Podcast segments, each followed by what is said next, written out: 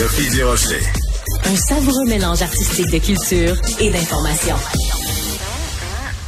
Avec Normand Lester, qui est blogueur au Journal de Montréal, Journal de Québec et animateur du balado Normand Lester raconte à Cube Radio, on va parler des derniers développements euh, au Moyen-Orient. Euh, Normand, je voulais, euh, parce que tu as été donc pendant des années journaliste sur le terrain des guerres, t'en as vu plus souvent qu'à ton tour.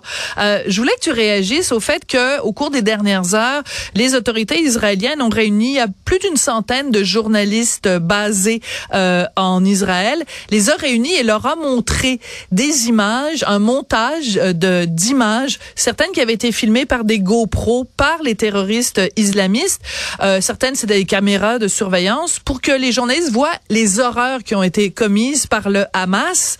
Euh, T'en as vu, toi, des horreurs de la guerre? Est-ce que c'est une euh, bonne stratégie de la part d'Israël de montrer ces images-là aux journalistes? Ben, euh, d'après moi, c'est une réaction qui est presque inévitable parce que depuis là cinq jours, les médias d'information de la planète nous montrent des images de la destruction de Gaza et puis bien sûr des morts à la fois des, des hommes, des civils, mais aussi des femmes, des vieillards et des enfants. Hein, il y a eu 6000 morts à Gaza, dont plus de 2000 enfants là à cause des bombardements par l'aviation et par des missiles israéliens. Alors, les Israéliens ont décidé euh, que ils disaient ben voilà, nous ce qu'on a subi et bien sûr, ce sont des images absolument effrayante là, de ce que les terroristes ont perpétré sur des civils israéliens, puis ils en ont enlevé en plus de ça plus de 200 qu'ils hmm. détiennent en otage actuellement. Mais le problème, c'est que effectivement, c'est un c'est un crime contre l'humanité, c'est c'est un c'est c'est un abattage d'êtres humains absolument effroyable, c'est un massacre, mais ça ne justifie pas les représailles que les Israéliens font actuellement à Gaza, également contre la population civile, parce que il y a aucun doute, on, on, ne cible pas particulièrement là le, le Hamas, les, les gens qui ont perpétré ces crimes-là, mais on vise l'ensemble de la population civile au point où on a dit aux gens, tous ceux qui habitent le nord de Gaza, et ça c'est un million de personnes, mhm. vous êtes obligés de vous déplacer parce qu'on ne garantit pas que vous pourriez euh, euh, euh, continuer à vivre, vous risquez de mourir. Écoutez, Gaza, je sais pas si tu le sais, c'est à peu près les trois ah, minuscule. de l'île de Montréal. Oui, oui, c'est un tout petit territoire. On est d'accord là-dessus. En même temps, je veux qu'on reparle parce que bon, toi et moi, il y a beaucoup de choses sur lesquelles on n'est pas d'accord, euh, mais euh, il reste que euh, quand Israël fait des frappes, il vise le Hamas et il vise aussi la libération, bien sûr, des 200 otages. Comment tu fais pour faire des frappes chirurgicales quand tu sais que il y a ce réseau souterrain du Hamas sous le, dans le sous-sol de Gaza? Et quand tu sais que beaucoup des positions du Hamas sont parmi la population civile, euh, près des écoles, près des hôpitaux. Donc comment tu fais? Comment tu fais, Normand?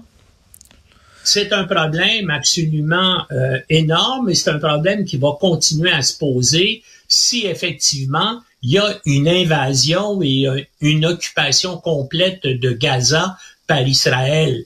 là, bien sûr, on sait qu'il y a d'intenses pressions diplomatiques. On, il, y a vu, il y a eu des, il y a quelques minutes Joe Biden l'a dit euh, dans son discours à la Maison Blanche. Macron ce matin l'a dit aussi. Tout le monde demande à Israël de ne pas envahir Gaza ou s'ils envahissent, de pas l'occuper et rester longtemps. Tenter de, de, de, de, capturer ou, ou, ou d'exécuter les gens qui, qui étaient les auteurs là, euh, euh, de l'attaque terroriste épouvantable euh, d'il y a deux semaines, mais de pas essayer de, de l'occuper. D'après moi, probablement que les États-Unis, la France essaient de convaincre là, la Turquie, mm-hmm.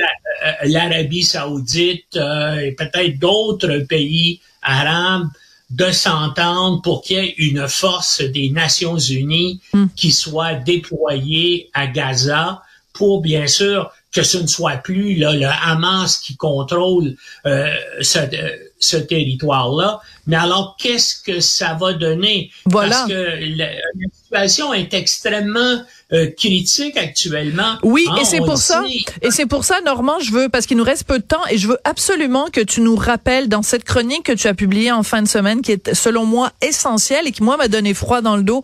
Tu parles de cet excellent analyste, euh, euh, reporter américain Thomas Friedman, qui a écrit une chronique en disant, ben écoutez, j'ai jamais écrit autant dans l'urgence, et on sentait entre les lignes que Thomas Friedman était vrai, avait vraiment peur que on soit peut-être à l'aube d'une troisième guerre mondiale, même si j'hésite à utiliser ces mots-là. C'est une chronique importante, celle de Thomas Friedman.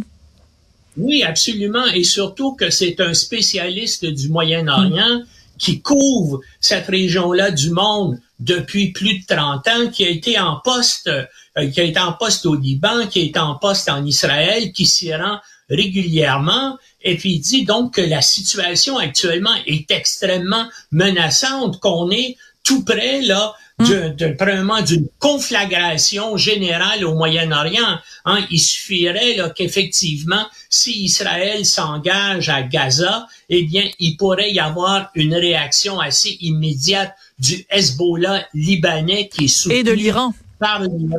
Et, et, et, le Hezbollah a 2000 a 200 000 missiles et roquettes qu'il pourrait lancer sur euh, Israël. Alors là, il y aurait probablement des représailles d'Israël contre l'Iran. On voit, on, on, on, est dans une situation extrêmement dangereuse et il faut un peu respirer parce qu'il semble qu'effectivement Israël hésite à envahir euh, actuellement Gaza à cause des pressions américaines, françaises et autres, mais on ne sait pas vraiment là, ce, qui, ce qui va arriver. Mais la situation est extrêmement dangereuse. Ouais. Et Normand, Normand il me reste...